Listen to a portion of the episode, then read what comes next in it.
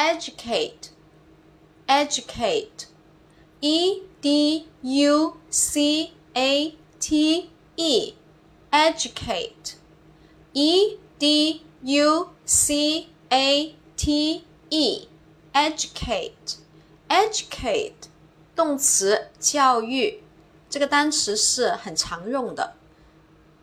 我们看一下它的词态变化，过去式 educate 直接在后面加一个 d， 过去分词 educate 直接在后面加一个 d，现在分词 educate 把最后的一去掉变 ing，